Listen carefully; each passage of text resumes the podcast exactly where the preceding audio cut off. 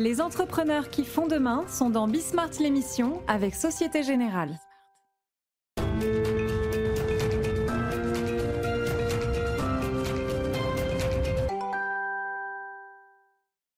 Salut les amis, on est de retour. Euh, c'est Bismart l'émission euh, au programme. Alors, pour le coup, un, industriel que vous allez revoir le plus régulièrement possible d'ailleurs, mais c'est quand il peut, hein, euh, qui vient nous voir, Alexandre Sobo. Alexandre Sobo, il est non seulement industriel, donc au cœur, et puis en plus sur un secteur très intéressant, parce que souvent en avant de cycle, donc au cœur de la conjoncture et de votre conjoncture, mais aussi, bah, c'est un homme qui a pris pas mal de responsabilités, et donc sur les politiques de l'emploi, sur l'ensemble des politiques publiques, il a une réflexion très intéressante. Donc je vais aller la, la solliciter euh, aujourd'hui encore. Après, alors ce sera peut-être une découverte. En gros, ça fait partie de ces entreprises que j'adore.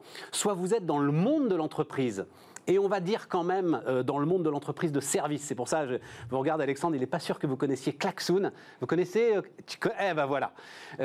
donc voilà, voilà. Soit vous êtes dans le monde de l'entreprise et vous connaissez Klaxoon, soit vous n'êtes pas dans le monde de l'entreprise. Vous dites qu'est-ce que c'est que cette histoire? Eh ben cette histoire, même si vous n'êtes pas dans le monde de l'entreprise, c'est une histoire de croissance de la French Tech comme finalement il y en a peu. On en parle moins parce que justement, on en parle moins des, j'en sais rien moi, des, des, des Deezer, des Blablacar, des, des entreprises qui sont au contact du consommateur direct. Je vais me permettre une petite pique et que donc les journalistes comprennent, on en parle moins que ces entreprises qui sont dans l'univers B2B et c'est vrai qu'ils sont euh, plus compliqués à, aborder. Simplement, quand vous commencez à aborder Klaxoon et que vous connaissez l'entreprise, ben alors pour le coup, vous avez une discussion passionnante. Et vous allez voir, elle est passionnante avec Mathieu Becher, avec les fondateurs de Klaxoon, qui lancent un nouveau développement. Euh, ils sont aujourd'hui distribués dans plus de 120 pays. Euh, Microsoft considère que ça a été le must-have pendant le Covid. Donc, donc on va voir ça ensemble. Qu'est-ce qui se passe sur les marchés? Ça tangue à nouveau. On en parlera avec Wilfried Galland. Et puis ensuite, notre opération de combat comme à la fin de, euh, chaque émission. Euh, en l'occurrence, alors, c'est une entreprise que je ne connaissais pas. Je ne sais même pas comment la prononcer d'ailleurs, parce que c'est un acteur allemand qui s'appelle CEWE e et qui est spécialiste de la gestion de vos photos. Intéressant ça, hein tout est en digital. Oui, mais on veut absolument des albums photos et on en veut beaucoup des albums photos. Euh, mais Laurence Courtina-Vernon, qui, dirige donc CEVE pour la France et pas seulement d'ailleurs, hein, euh, pour l'Espagne et pour le Portugal, elle a aussi beaucoup réfléchi au management pendant euh, le confinement notamment. Et donc euh, voilà, on, va discuter avec elle de ce que c'est que de, que de manager maintenant les équipes. Voilà, c'est parti, c'est Bismart. On commence donc avec euh, Alexandre Sobo, le directeur général de Holot Group, nacelle euh, élévatrice. Quand je disais en avant de cycle, c'est que, euh, Alexandre, tes clients sont des gens qui démarrent des chantiers et des projets. Hein, c'est ça globalement. C'est un bien d'investissement avec effectivement le lancement des chantiers et toute la problématique majeure pour nous depuis tout le temps qui est la confiance des acteurs en fait. Ouais, c'est ça. C'est-à-dire que même quand les chantiers repartent, si ceux qui nous achètent les machines sont inquiets de l'avenir, bah, ils vont faire vieillir celles qu'ils ont et ils vont en acheter un petit peu moins qu'avant. Donc on est à la fois indicateur de la conjoncture au sens cycle et on est aussi indicateur de la confiance des acteurs économiques. Alors qu'est-ce que tu peux nous dire? Bah, Que tant que le virus est là, avec les soubresauts euh, de la politique sanitaire et des conséquences que ça peut avoir sur nos vies quotidiennes, on va, on va rester dans cette période d'incertitude où on ne retrouvera pas un business globalement équivalent à ce qu'il était avant le début de la crise sanitaire. Ce qui ne veut pas dire que tout s'est effondré, puisqu'il y a des chantiers, il y a plein de choses qui tournent. Les entreprises ont trouvé des équilibres entre les protocoles, les contraintes sanitaires, la capacité à faire.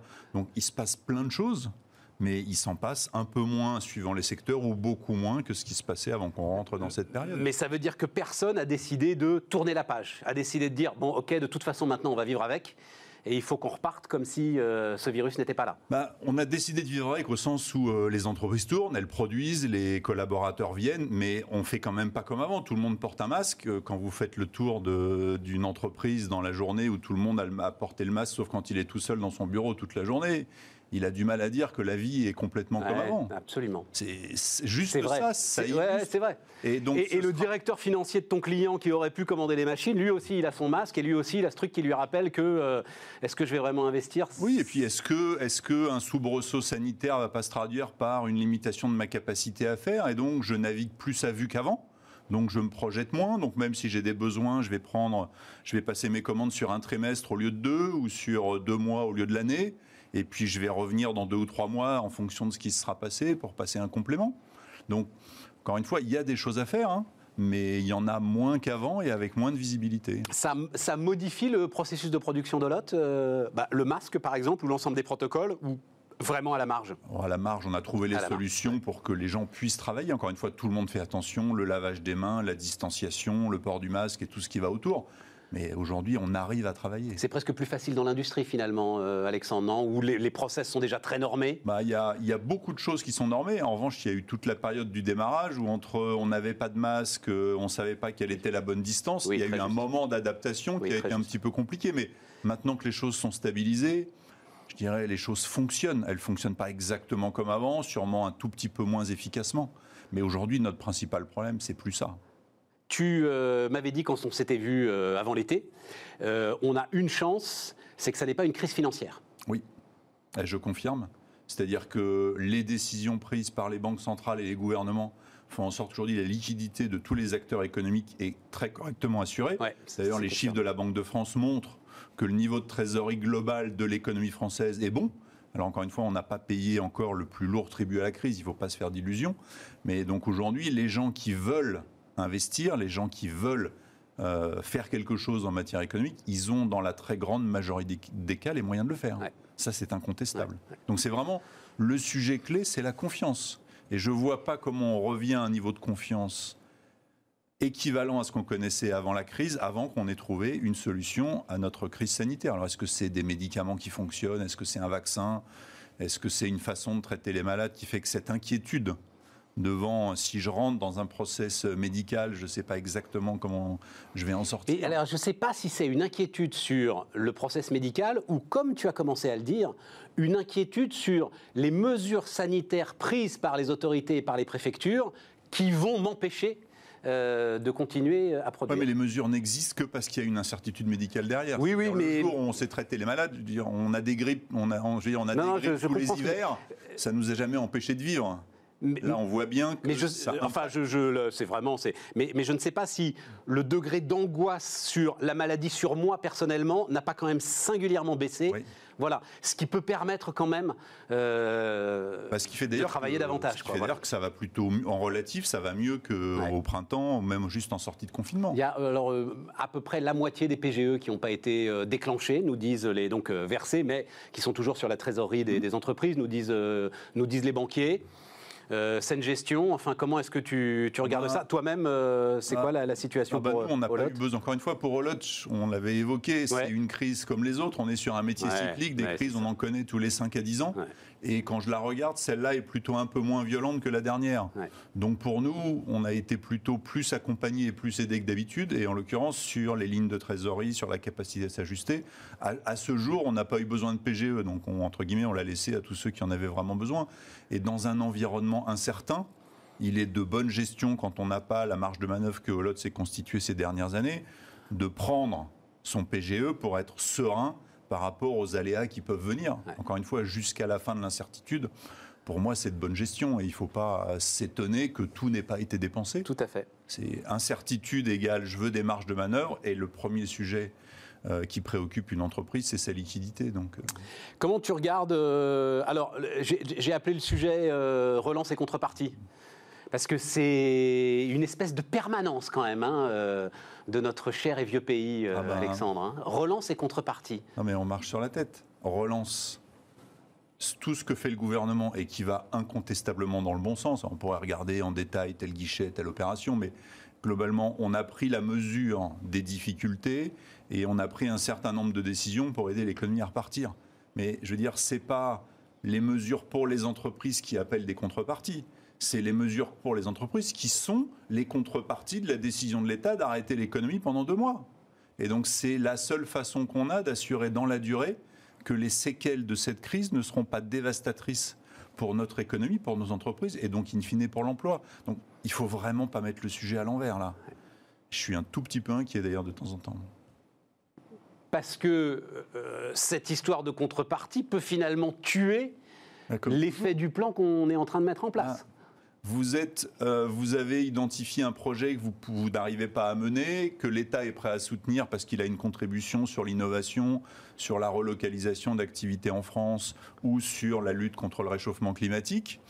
bah, vous soumettez. Si, dans le cadre de l'instruction de ce dossier, on vous demande une pile comme ça de choses à faire en plus, bah, à un moment, vous allez juste refermer le dossier parce que c'est pas possible. c'est ça. Et, donc, je, enfin, on est en France. Et, donc, ça veut dire. Non, non, non, mais ça, c'est super important, euh, Alexandre. Super important. Ça va être euh, euh, ma quête des, prochaines semaines. C'est que le gouvernement a dit a lancé un chiffre magique 100 milliards. Bon, où sont les tuyaux? Ah ben, il y en C'est-à-dire, alors vas-y, vas-y. Le, chef d'entreprise, ils sont où les 100 milliards là? Comment est-ce que moi je les attrape? Ah ben, C'est tout le sujet. Il y a une partie, je veux dire, il y a, il y a, trois, il y a quatre morceaux dans ce plan. Il y a la partie qui est la cohésion sociale, qui en fait dans lequel ils ont mis un certain nombre de soutiens à des publics en difficulté. C'est pas notre sujet des entreprises. Après, il y a deux sujets qui sont relativement naturels et qui fonctionnent.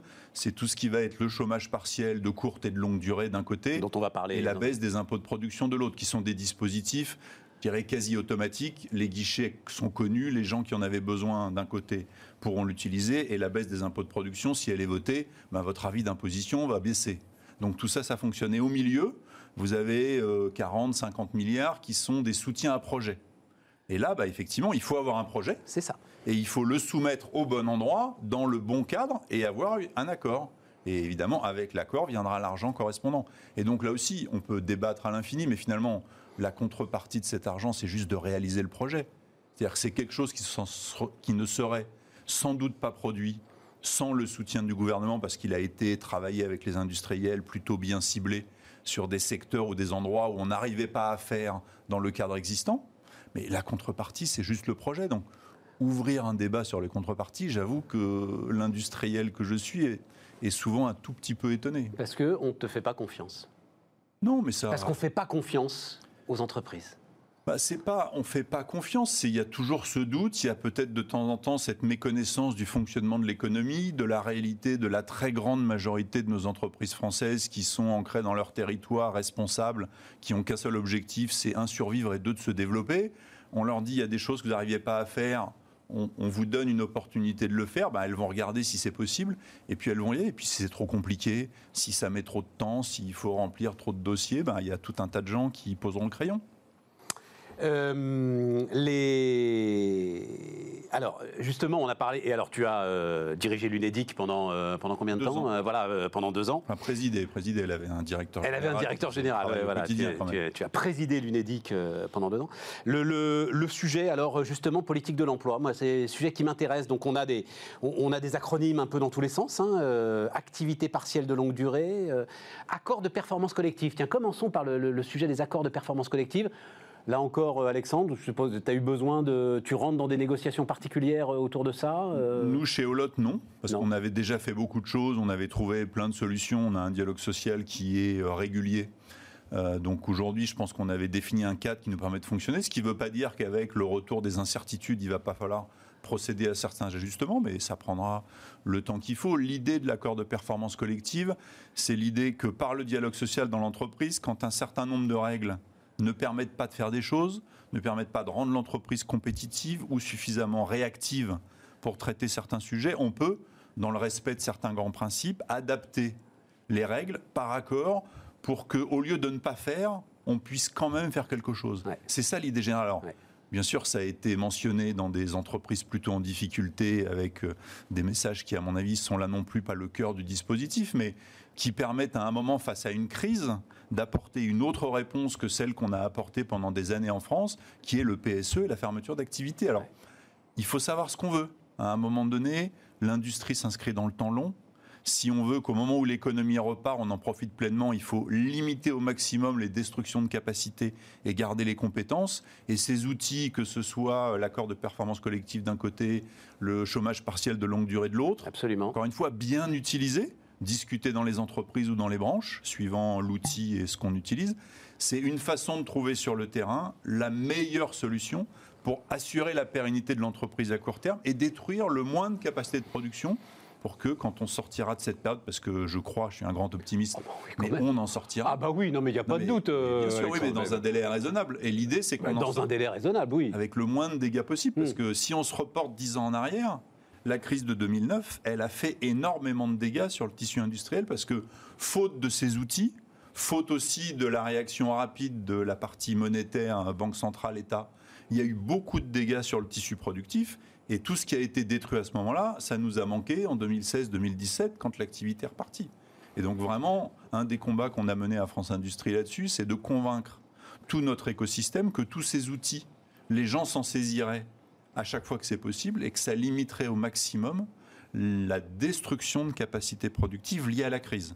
Et en plus, on a tout le plan de relance avec un certain nombre d'outils pour permettre, en plus sur des sujets nouveaux, sur des sujets qu'on ne savait pas bien faire, peut-être de localiser en plus de nouvelles activités. Tu penses à quoi là par exemple? Bah, Les guichets sur l'environnement, euh, sur l'innovation. Il y a quand même des schémas d'aide. Il y a Bruxelles qui a assoupli ses règles de de minimis et de, et de soutien aux entreprises. Donc il y a beaucoup plus de choses qui sont possibles qu'il y a 4-5 ans. Maintenant, à nous de le faire fonctionner en bonne intelligence avec l'État pour que les entreprises qui en ont vraiment besoin puissent soumettre dans des délais courts les dossiers et puis que... Non, et puis il y a un élément moi, que je trouve très important et dont on ne parle pas assez dans ces accords de performance collective, qui était déjà d'ailleurs aussi au cœur des euh, réformes pénicaux, c'est que ça force au dialogue social. Ah oui, ça... C'est que le chef d'entreprise, il n'a plus le choix finalement, parce que c'est parfois lui qui est un frein au dialogue social. Mais mon expérience quand même, c'est que le dialogue social, il s'improvise pas. Ouais.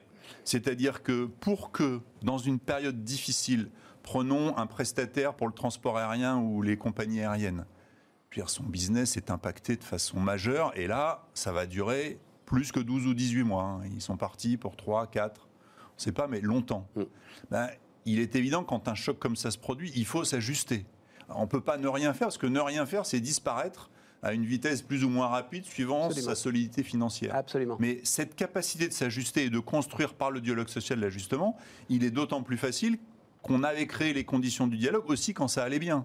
Et qu'on a pris l'habitude de se parler, de partager de la stratégie, de partager les risques, d'évoquer les schémas d'ajustement, etc.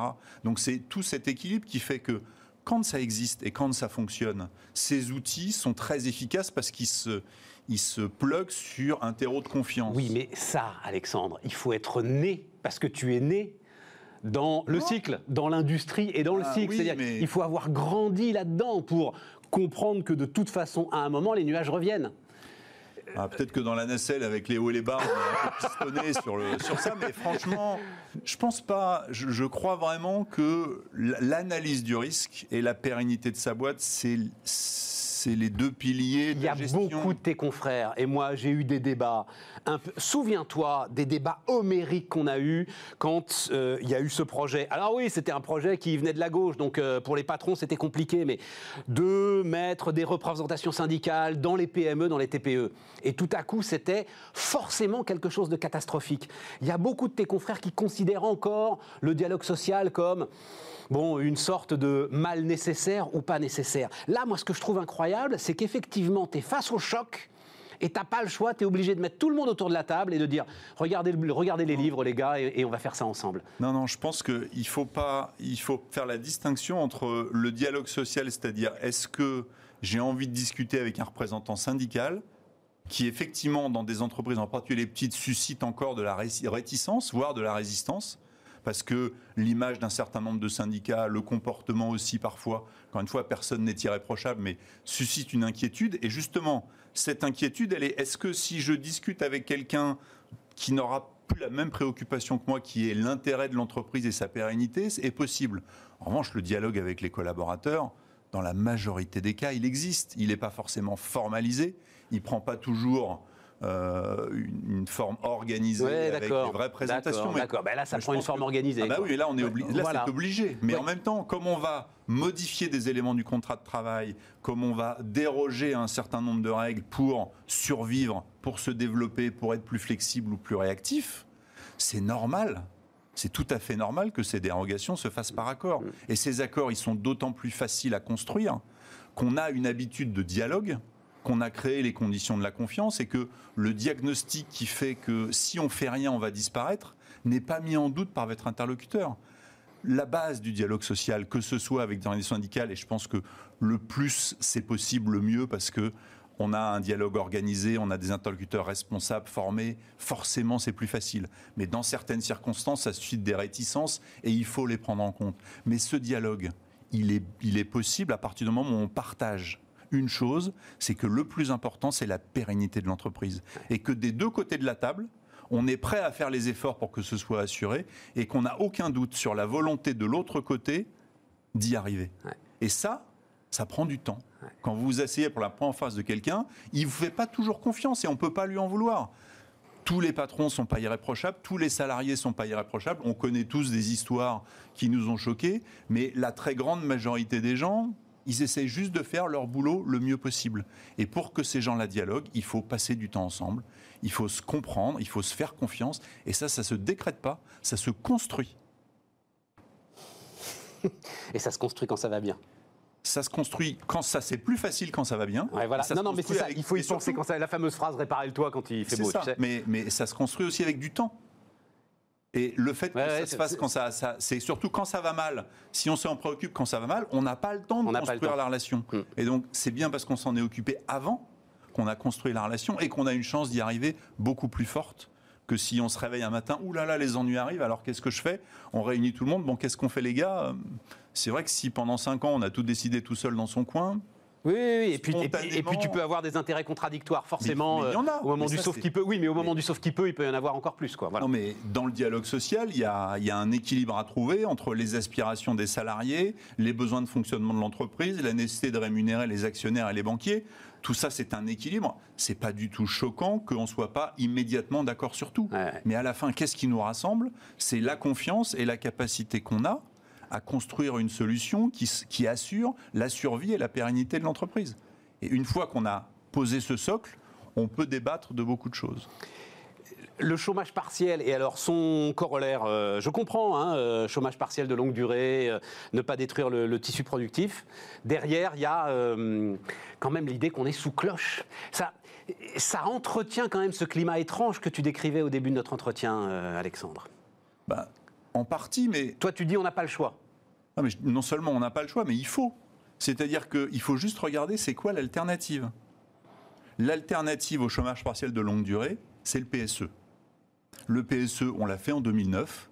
Ça a détruit des pans entiers de l'industrie française qu'on a eu du mal à reconstruire en partie à partir du moment où c'est reparti. C'est pas darwinien, c'est destructeur. Parce que c'est darwinien, donc il y aura des plus forts qui émergeront encore plus forts. Oui, sauf qu'ils émergent ailleurs. Et c'est ça. Le problème, c'est qu'on a fait le choix d'une économie ouverte. Moi, je pense que c'est un bon choix. Il y a des gens qui le remettent en cause. Dans une économie ouverte, le, le sujet, c'est d'être euh, vivant à la fin du process et d'être suffisamment fort pour repartir. Donc, si vous, parce que les règles qu'il y a dans votre pays, les contraintes, le soutien, les charges sociales, la compétitivité, fait que vous êtes moins bon que les autres, dans des périodes où tout va bien, la différence se gère et j'allais dire, il n'y a pas de souci. Dans les aléas, ben, vous savez, c'est une question du niveau de l'eau. Hein. Quand vous en avez ici ou là, vous respirez. En revanche, quand vous avez là ou là, vous respirez plus. Et donc, c'est à ce moment-là que les choses se passent. Et donc, c'est pas si le voisin survit et pas vous. Et si le voisin, il est en Allemagne, en Italie ou en Espagne, ben, quand ça repart, le boulot, il est fait en Espagne, en Italie, en Allemagne. ben moi, j'ai envie qu'il soit fait en France.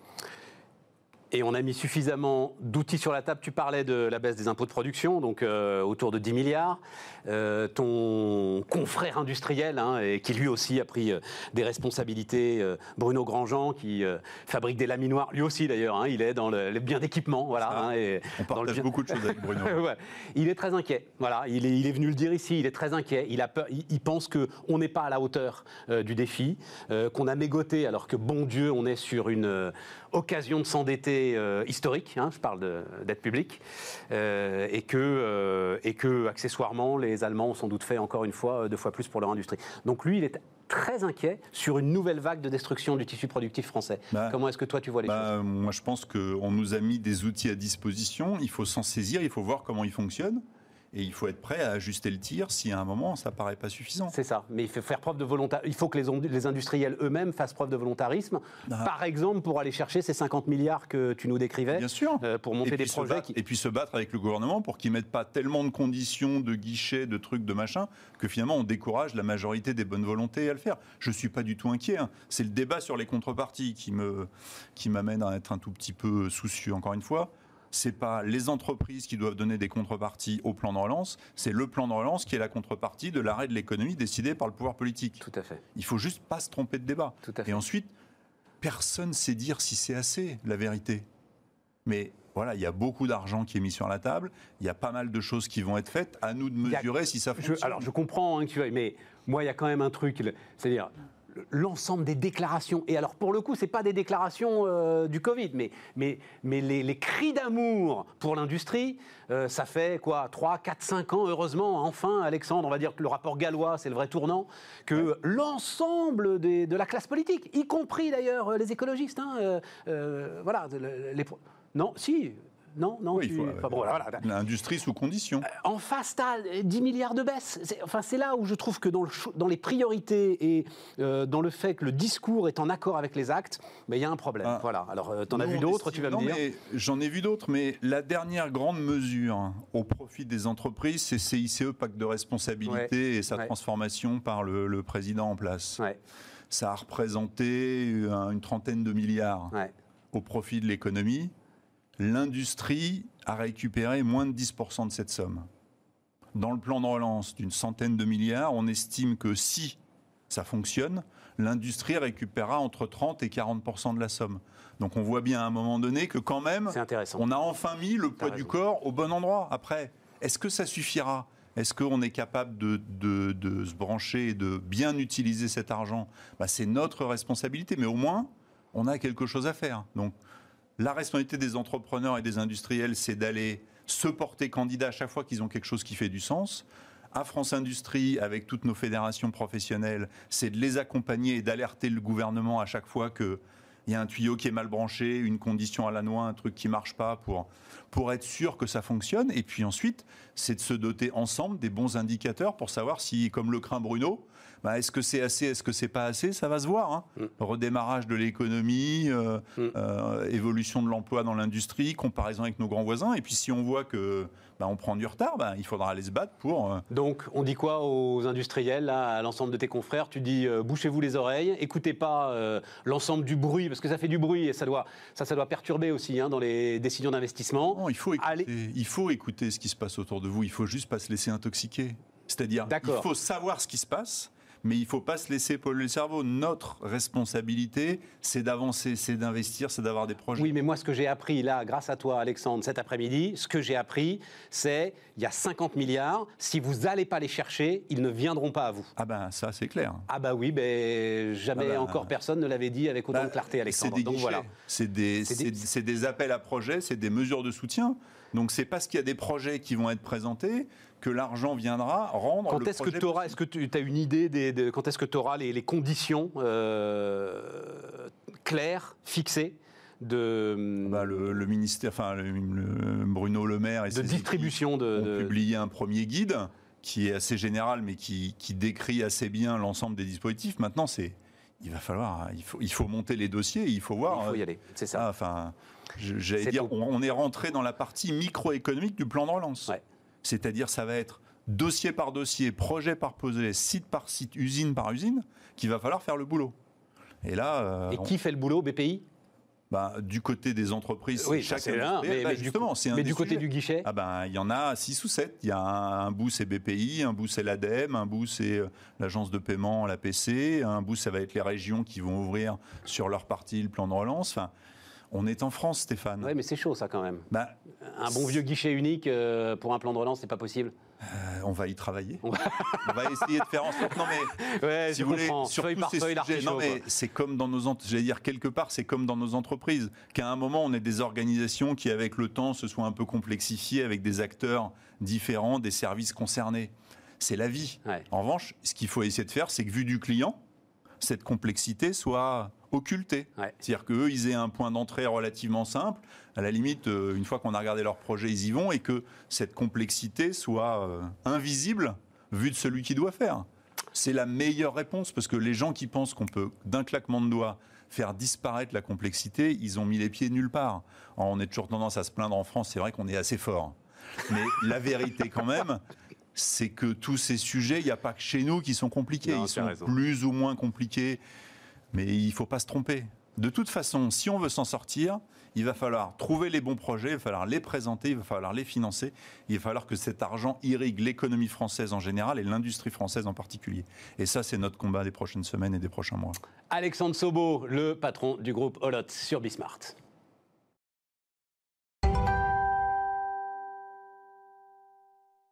Et on va repartir avec euh, Mathieu Becher, le, le fondateur de Klaxoon.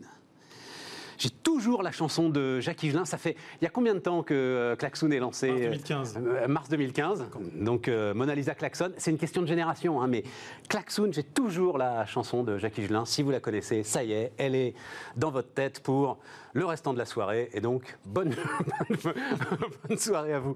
Mathieu, on dit un mot. Après, on va, on va raconter hein, les innovations qu'apporte euh, Klaxoon, mais il faut dire un mot de la success story qu'est euh, aujourd'hui euh, Klaxoon. Moins connue peut-être que d'autres success stories qui sont dans l'univers B2C, hein, euh, dans l'univers des, consommateurs euh, du quotidien. Parce que toi, tu es vraiment dans l'univers B2B, tu facilites le travail. Euh, donc, tout ça est né à Rennes. Et aujourd'hui, c'est une plateforme, Klaxoon, qui est utilisée où Combien de pays Il y a des millions d'utilisateurs dans plus de 120 pays. Dans plus de 120 pays. Ça allait très vite, puisqu'on adresse tous les verticaux, tous les types d'entreprises, à la fois les très grandes comme les toutes petites. Et comme tu le dis, c'est pas des, c'est pas des sujets qui sont euh, très sexy à l'origine. Quand on a parlé de transformer les réunions, on nous a dit ton sujet c'est pas très, c'est pas très tendance, ça fera jamais des milliards d'utilisateurs. Mais en vérité, il y a des millions de personnes tous les jours qui se réunissent, qui travaillent, et c'est ça qui nous intéresse. Le- le- là encore, hein, on va voir les nouveautés, mais euh, au départ, l'idée, c'est quoi? Euh, euh, quand tu pitchais Klaxoon il y a 10 ans maintenant, qu'est-ce que tu te disais? C'était quoi ce que tu mettais en avant? Alors écoute, moi je suis un passionné du travail en équipe et on a tous euh, vécu à droite et à gauche des réunions qui n'étaient pas très efficaces. Je suis ingénieur télécom à l'origine, j'ai bossé chez Daimler en Allemagne euh, et ensuite chez Valeo, j'ai rejoint l'univers de la production. J'ai découvert là-bas les méthodes agiles industrielles qui m'ont profondément euh, interpellé. J'ai vu des méthodes de synchronisation très très efficaces. Et puis ensuite j'ai comparé ça, j'ai évolué Quoi, méthode de conseil. synchronisation, mais sur la chaîne, tu veux dire, dans, la chaîne. fabrication Tout à fait, c'était une usine de production de Neyman, donc un, un vieux produit, euh, pas de bureau d'études vraiment autour, pas de capacité d'innovation. Donc l'usine pouvait juste être hyper efficiente pour maintenir sa productivité, être en concurrence et, et rester en vie par rapport au- pays à bas coût. Et justement, j'ai vu ces méthodes très simples, avec des bouts de papier, des bouts de ficelle, des synchronisations très courtes de 5 minutes, où tous les métiers se parlaient. Et je venais d'un milieu très euh, télécom R&D, où on était entre, euh, entre soi, les fameux silos, la R&D d'un côté, euh, les commerciaux de l'autre, etc. Et là, tout le monde se parle. Même ceux qui ne sont pas très à l'aise avec la- avec la parole arrivent à s'exprimer, à partager leurs problèmes. Et ça, c'est des fameuses méthodes agiles industrielles qui ont été inventées par Toyota dans les années 60. Donc ça, c'est le début de l'histoire. Et donc tu t'es dit, je vais faire le Kaizen, c'est Kaizen, hein, euh, Toyota, l'amélioration continue, je vais faire le Kaizen de la réunion. C'est ça, à peu près. En tout cas, c'est se rendre compte que ces méthodes, elles existent depuis longtemps, qu'elles sont éprouvées, mais qu'elles ne sont pas passées à l'échelle des, des entreprises, en tout cas dans les autres métiers. Et donc, c'est comment est-ce qu'on peut, avec le digital, rendre ça accessible, facile d'accès, et permettre aux équipes, au lieu de faire la fameuse réunion descendante qui fonctionne pas, où chacun prend la parole et puis s'épuise et puis n'écoute plus, réussir à faire participer tout le monde. Donc on ça, se retrouve avec. Alors il il faut raconter. Alors il se trouve que euh, je t'ai interviewé à, à de nombreuses reprises et c'est vrai que maintenant je suis plongé dans un univers B2B qui fait que j'ai découvert Klaxoon. Mais Klaxoon, mais d'ailleurs c'est c'est une de tes forces, c'est-à-dire j'avais pas le choix. Si tu veux aujourd'hui, en tout cas dans les milieux dans lesquels je suis, euh, discuter avec des directeurs des risques, discuter avec euh, beaucoup de fonctions support, euh, processus P2P, processus de paiement, discuter avec des comptables, à un moment, l'outil Klaxoon, maintenant il est présent, ils le connaissent tous. Et donc on se retrouve, il faut que vous imaginiez un, un- board qui est sur un écran de télé. D'ailleurs, on va parler de ce que on peut faire à distance parce que ça marche très très bien aussi.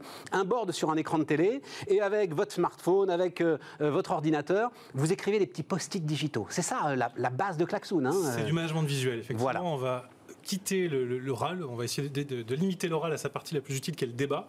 Et pour l'expression d'idées, on va utiliser l'expression euh, textuelle, synthétique, qui va forcer chacun en même temps, dans un silence qui est assez surprenant, pendant deux minutes, tu vas poser une question et puis la salle va réagir. Oui, d'ailleurs, enfin, quand tu fais de l'animation, c'est des petits moments où tu sais pas trop si tu dois parler ou pas. hein. Exactement. Mais il faut respecter ce silence en fait. Mais oui. Et les idées arrivent, et ce qu'on entend, c'est bah, c'est- enfin, toutes les idées se valent. Il n'y a plus le chef qui dit un truc et chacun qui s'adapte et qui essaie de faire un truc politique. Exactement. Là, c'est très libéré, très facile d'accès. Puis une fois que tu as fait ces deux minutes de silence, en fait, tu as fait ton tour de table, qui te prend d'habitude les 45 minutes de la réunion, Tout à fait. et tu avances, Mais tu débats, tu discutes. Tout à fait. Et, et- et chacun a dû. bah, c'est c'est un petit post-it quand même. Donc personne ne peut écrire de roman. C'est c'est quoi? C'est limité en caractère d'ailleurs? Exactement, on retrouve les principes de Twitter, qui Ouais, nous a beaucoup ouais. inspiré sur le côté synthèse de l'exercice. Donc on trouve 240 caractères qui te forcent à faire quelque chose de synthétique. Et puis au-delà de ce texte, tu peux aussi mettre des médias, des vidéos, des liens web.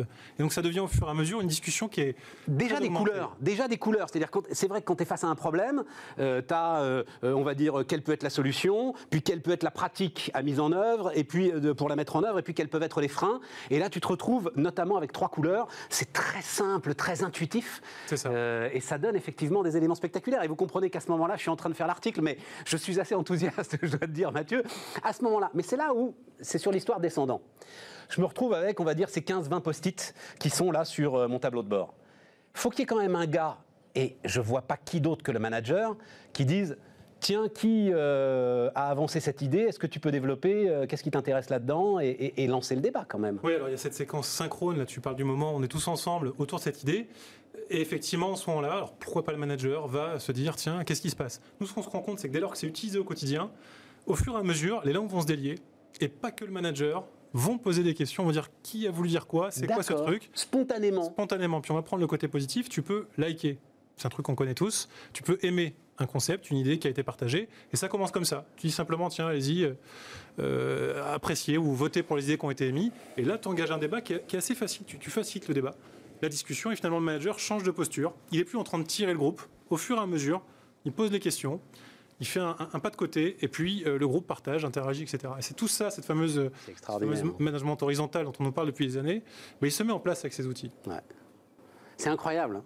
non, mais c'est incroyable comment enfin, la fonction crée l'organe ou l'organe crée la fonction, enfin, je sais pas. Mais, mais c'est exactement ce que tu dis. C'est-à-dire, là, justement, post-Covid, etc., l'ensemble des, des, grands patrons de ressources humaines sont dans la réflexion sur un management beaucoup plus collaboratif, euh, beaucoup moins de contrôle, plus de confiance, enfin, l'ensemble de ces éléments qui forcément vont venir parce que les salariés ont gagné en autonomie.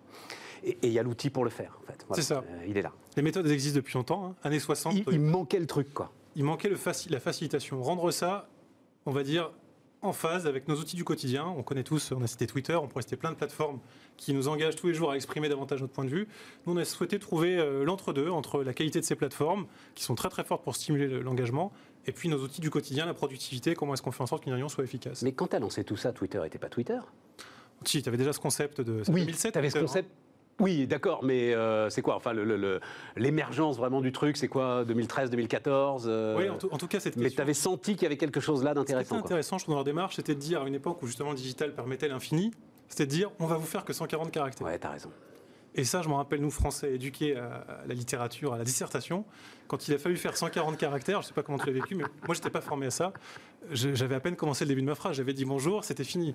Et ça a été formidable. On a vu à quelle vitesse ça a transformé. Justement, il ne faut pas dire bonjour. Déjà, déjà, faut pas dire bonjour. Déjà, faut pas dire bonjour. C'est un formidable exercice. Moi, ce que j'en retiens, c'est qu'on peut apprendre très très vite par un outil qui est bien fait à changer ses modes de fonctionnement, à changer sa façon de s'exprimer. Et c'est ça qu'on met dans Klaxoon. C'est passionnant. Euh, euh, je voulais juste une, encore une question. Euh, alors c'est toujours dans les télécoms. le grand mot des télécoms, c'est sans couture. Il faut que l'ensemble de ce que vous fassiez, nous, utilisateurs, on ne se rende pas compte en fait de la complexité. C'est la même chose pour Klaxoon, c'est-à-dire tu as des grosses barrières à l'entrée. On sait que, par exemple, ce qui est arrivé à Zoom, on se retrouve avec des concurrents de Zoom. Il peut y avoir des concurrents de Klaxoon qui émergent là assez vite? Alors on est sur un sujet qui est assez complexe, hein, on l'a dit, c'est des méthodes industrielles, c'est des sujets qui te demandent d'avoir un outil dans lequel tu as confiance et qui peut aller très très loin. Sur que tu rentres facilement et puis ensuite, tu, au fur et à mesure, tu grandis dedans. C'est toute la démarche qu'on a eue et c'est aussi ce qu'on fait aujourd'hui en termes de lancement de produits. On va justement plus loin en lançant Board, qui est une version on va dire tout en un, encore plus facile. Alors on va voir. alors tu nous as envoyé euh, une vidéo. Je dois vous avouer, j'ai pas eu le temps de la regarder. On n'a pas eu le temps de la regarder. C'est ça, c'est la vie. Alors il, va falloir que tu nous racontes euh, un petit peu ce qu'on voit là et, ce que c'est que Board. directement dans l'interface de Board, c'est un produit tout en un. C'est n'est pas, pas la suite Klaxoon que tu connais historiquement, qui avait plusieurs activités. Là, tu as un outil de management visuel où on retrouve ces principes. Il va repasser, hein, t'inquiète pas. C'est un truc qui fait, je crois, une petite minute là, mais ça va repasser. fait. Donc, on retrouve ces grands principes de, de collaboration visuelle. Donc, tu vas pouvoir mettre n'importe quel type de contenu très facilement faciliter euh, la participation de chacun. Et plus important, on en revient à la méthode. Tu as évoqué ce, ce, syndrome de la page blanche. Qui est-ce qui va poser la question? Comment on fait? Ben Justement, c'est ce qu'on a observé dans le Covid. On a passé beaucoup de temps avec les utilisateurs partout dans le monde à voir comment ça réagissait, qu'est-ce qui, est en train de se passer comme transformation. Et ce qu'on a observé, c'était cette fameuse question de la méthode. Par où je commence? Euh, C'est quoi? J'ai entendu parler de la méthode SWOT, du design thinking, de tout ça. Ça m'intéresse, ça me passionne, c'est parti, j'ai compris. Mais où j'y vais? Comment j'y vais? Et ben Justement, on a mis dans le produit board toute une bibliothèque de templates. Donc, c'est des modèles prêts à l'emploi. En un clic, tu tapes. Qu'est-ce que je veux faire? Lancer un projet. J'ai des référents, j'ai des structures qui sont prêtes à l'emploi J'ai directement des didacticiels, des 1, 2, 3, 4 passes par-ci, par-là, fait 5 minutes sur tel sujet, des vidéos, des références. Donc tout ça, c'est dans la plateforme. Et le dernier point, évidemment, qui est essentiel euh, dans ce contexte où on est de plus en plus à distance, c'est la notion de visioconférence intégrée. Alors deux points, on s'interopère Ah, avec tu les fais grands acteurs. petit zoom à l'intérieur, là euh On s'interopère avec eux. Tu peux avoir accès à Zoom, à Meet, à Teams, à Webex. Ah oui, toi, tu es totalement agnostique dans cette euh, Voilà. grande bataille. Génial. On va plus loin. Parce que le constat de ces grands outils de visioconférence, c'est que sur la zone de la fameuse réunion du quotidien, enfin cet échange du quotidien, euh, qui est assez particulier, on a parlé de timing très serré, de méthode très particulière, eh ben on a développé une visioconférence intégrée, très particulière, qui s'appelle Live, dans lequel tu vas avoir des contraintes, ou en tout cas des parties pris très forts. Premier point, c'est le ratio. La, partie visio est très petite dans l'écran, c'est moins de 10% de l'interface. Tu vois à droite, là, regarde euh, la partie visio qui est à droite sur l'écran. Et ça, c'est un premier parti pris qui nous permet d'avoir une consommation de bande passante qui est très légère. On fait en sorte de rester, ce qui a été notre point fort dans, ce- dans cette crise Covid, un outil qui consomme très très peu de bande passante. C'est-à-dire que ça fonctionne même quand tu n'as pas beaucoup de réseau. Ouais, je comprends. Donc premier point, il y a de la visio, mais pas, mais pas, le, pas, le, pas le HD et pas la tapisserie de votre collègue, vous le verrez pas. Mais vous verrez la dynamique, vous verrez le mouvement, et ça c'est important. Deuxième partie pris, c'est le nombre de participants, jusqu'à 15 personnes. 90% des échanges qu'on adresse nous, c'est moins de 15 personnes. Troisième partie pris, c'est le temps.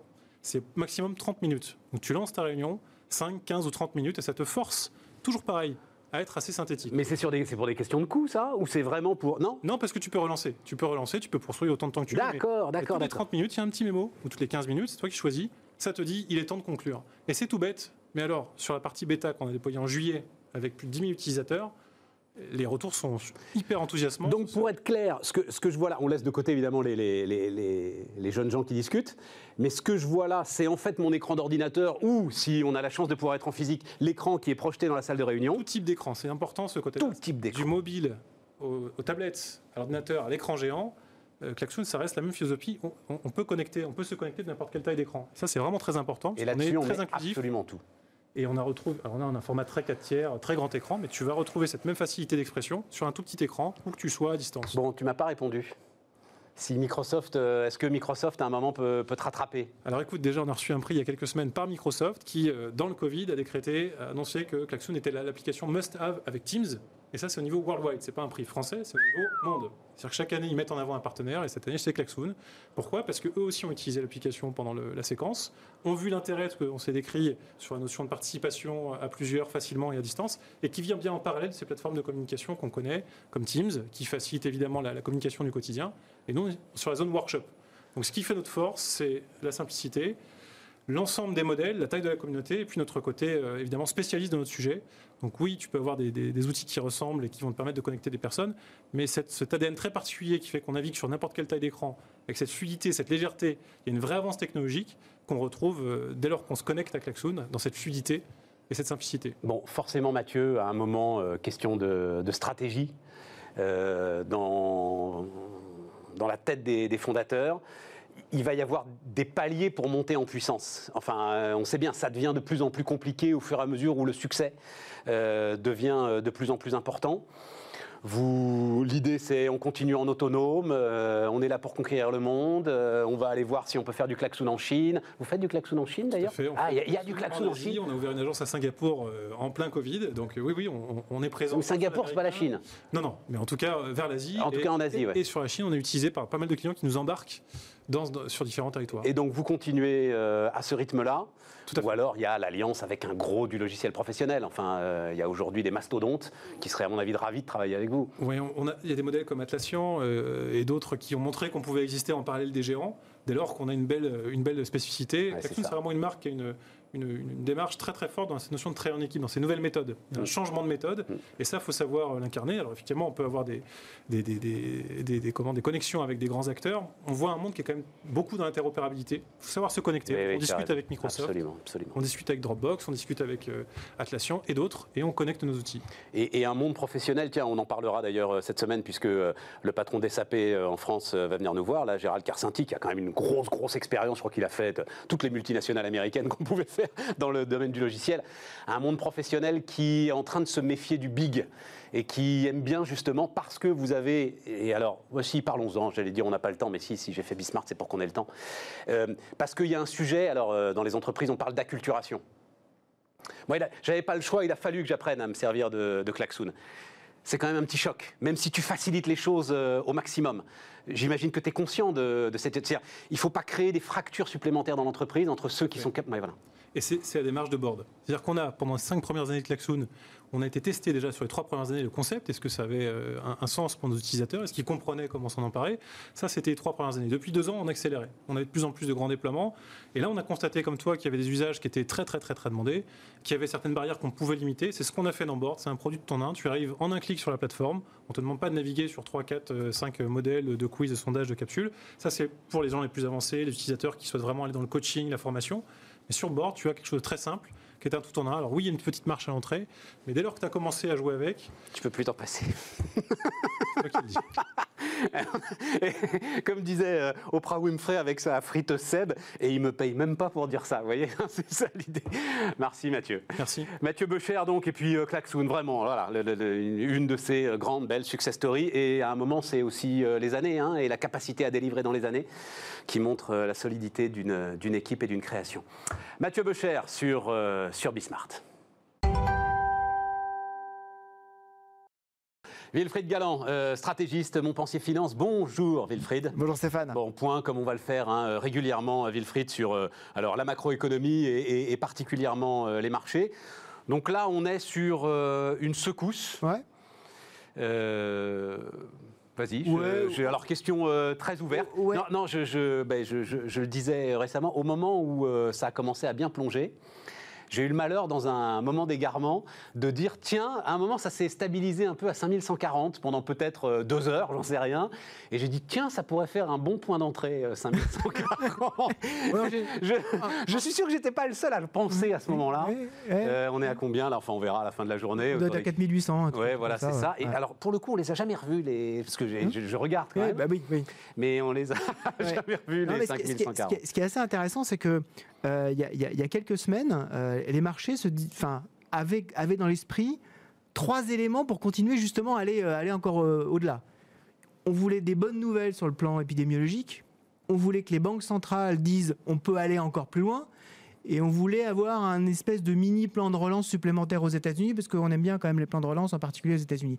Et là, bah, sur les trois aspects, ça s'est pas super bien passé. Bon, sur l'épidémie, c'est pas catastrophique, mais enfin, on n'a pas des super nouvelles depuis, euh, depuis quelques semaines. Mais ça, je comprends pas, moi, ça, cette histoire. Alors commençons par là, parce que euh, euh, pour moi, la déclaration notamment du patron de Sanofi, donnant une date pour euh, son vaccin. Et, alors on a tous suivi ça, hein, évidemment, accélération, alors je ne sais plus si c'est la phase 2 ou la phase 3, enfin voilà. Un autre gros laboratoire américain donnant à peu près la même date. Bon Dieu, ça y est, on a une perspective, ça y est les gars, c'est euh, on a une perspective le printemps prochain. On a une perspective, mais il y a quand même une incertitude parce que... Euh, je mets de côté les vaccins russes et chinois, on a trois vaccins occidentaux qui sont en phase 3. On sait qu'un vaccin en phase 3, en gros, c'est une chance sur deux. En VAS 3, c'est une chance sur deux. Ah, c'est une chance sur deux. Mais c'est une chance sur deux, comme on dit en, en statistique, en tirage 10 juin. C'est-à-dire que ça ne veut pas dire qu'en ayant trois chances, on est sûr d'en avoir un qui marche. Oui, c'est ça. À chaque fois, c'est une chance sur deux. Chaque fois, c'est une chance sur chaque deux. Fois, une Comment chance on sur dit en tirage, en tirage 10 juin. 10 juin. Ouais. Voilà, c'est c'est eh oui, ce qui change la, toute la, statistique. Ce qui, ce qui change la statistique. Et donc, mécaniquement, l'incertitude liée au fait que bah, on a quand même une certaine reprise épidémique et puis euh, ce, terme qui fait peur à tout le monde, le retour du confinement, même si on met euh, le même terme sur des choses qui sont complètement différentes. Hein. Madrid fait pas du tout la même chose que ce qu'il faisait il y, a, quelques mois. Mais il y a ce sentiment sur les marchés. Hein. J'ai tout coutume de dire que les marchés, c'est euh, les rencontres des mathématiques et de la passion.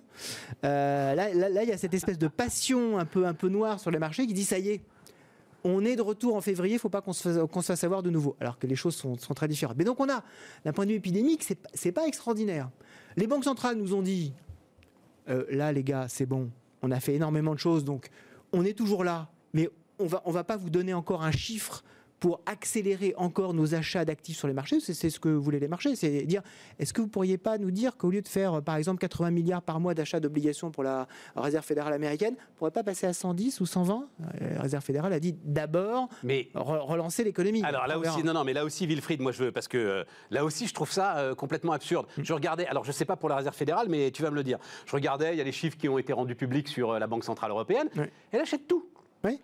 Elle achète tout, ce qui ne trouve pas preneur. hein, et donc, euh, bah, on apprend que la dette française trouve encore preneur. Mm. La dette allemande, évidemment, les mecs se ruent dessus. L'Italie, personne n'en veut. La Banque centrale achète tout. Donc, ça sert à rien même qu'elle augmente euh, son volume de rachat. Ça servirait à rien. De toute façon, elle rachète tout. C'est- le fait que elle rachète tout dans la limite, en particulier la Banque Centrale Européenne, dans la limite d'un montant qu'elle s'est elle-même fixé. Et elle s'est fixé le montant de euh, 1350 milliards d'euros. Oui, mais c'est largement suffisant par rapport aux émissions actuelles. Mais par rapport aux émissions actuelles. Mais n'oublions pas que les marchés anticipent toujours. Ils ont toujours au minimum 6 mois devant eux. Et donc ils se disent, oui, mais si on reste avec ce, avec ce volume-là, à ce rythme-là, parce qu'ils achètent tout, et donc à ce rythme-là, autour d'avril, on va peut-être être un peu juste. Donc vous pourriez pas nous dire que de toute façon on pourrait quand même aller au-delà, parce que là, là, là, c'est bon, mais on sait jamais. Et, Et on a déjà mis dans les cours le fait que vous achetez tout. Et, et- et on peut pas dire, mais c'est une évidence. Enfin, ils le savent tous que c'est une évidence qu'ils iront au-delà si jamais il faut aller au-delà. Au on en est. mais on est à combien d'ailleurs sur le bilan Là, 6 000 milliards, euh, Banque On- Centrale on- Européenne On est à 7 000 milliards. 7 000 milliards. Euh, 7 000 milliards. Non, c'est un truc de 7 000 milliards et, et on était de 2008, on est autour de 2000 milliards, c'est ça euh, Je dis pas de bêtises. On, euh, on a, on été, on a été multiplié. Ouais, on a multi- alors, au total, on a multiplié. On est passé de, on est passé de 1000 milliards de- sur la réserve fédérale américaine. On est passé de 800 milliards à euh, 7, 7000 milliards, plus de 7000 milliards de dollars. Voilà, c'est ça. Et sur, donc on a été multiplié euh, en gros par 9, voilà. Et sur la BCE, c'est quasiment la même chose. Ouais, voilà, on a quasiment multiplié par 9 avec une accélération extraordinaire ces derniers temps. Et donc, les, les- les- les marchés, ce qu'ils aiment bien avoir, c'est à un moment donné, on leur donne une espèce de petite, une espèce de petite carotte en disant vous avez vu on vous a donné un chiffre et il leur a manqué ça donc il n'y a pas eu d'élan c'est Ouais. ça il n'y a pas eu de, de grosses déceptions mais il n'y a pas eu d'élan et puis le troisième point C'est vraiment un comportement de junkie oui, total. ah ben complètement. Total. Non mais complètement. Et, et- et le troisième point, c'était non mais d'accord. Donc ok. Donc maintenant pour la pour la partie vraiment dure de l'économie, on veut bien un petit plan de relance supplémentaire parce qu'on sent bien qu'aux États-Unis en particulier, vous n'avez pas de système social euh, très important. Donc on aimerait bien avoir un petit un petit coup de boost supplémentaire.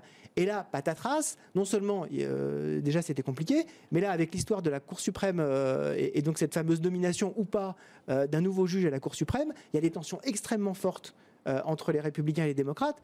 Et comme vous avez besoin d'un accord bipartisan entre les républicains et les démocrates pour voter ne serait-ce qu'un mini plan de, enfin, mini plan de relance, maintenant c'est 1000 milliards. hein. Enfin bon. Euh, c'est- vrai euh, enfin, le, le- le mini plan de relance c'était 500 milliards. Mais au début, on, au début, on tapait à 3000. On va dire on va, on va en avoir un 1000 petit. Mais rendez-vous compte, rendez-vous quoi. compte. Je me souviens très bien. Alors pour le coup, c'était ton patron, Mmh. euh, euh, Guillaume Dard. Ouais. Et donc on était en 2008, au cœur de 2008, et on est en train de négocier le TARP. Ouais. Euh, alors les, hein, les plus anciens d'entre vous se souviennent Ouais. du TARP pour euh, sauver les banques. Et en fait, le, le- le- le Congrès ne voulait pas lâcher ce fameux euh, 1000 milliards. Ouais. C'était le chiffre magique qui pouvait tout résoudre. Voilà. Exactement. Et, et- et dix ans après, c'est devenu une anecdote. En, en fait, en fait, c'est- un truc de dingue. c'est l'unité de mesure. C'est l'unité de mesure, voilà. On fait quoi? On fait une, deux, et là, là, on était parti sur une, peut-être 0,5, c'est-à-dire 500 milliards, et là, énorme déception, on n'arrive même pas à atteindre le, le- le minuscule chiffre de 300 milliards.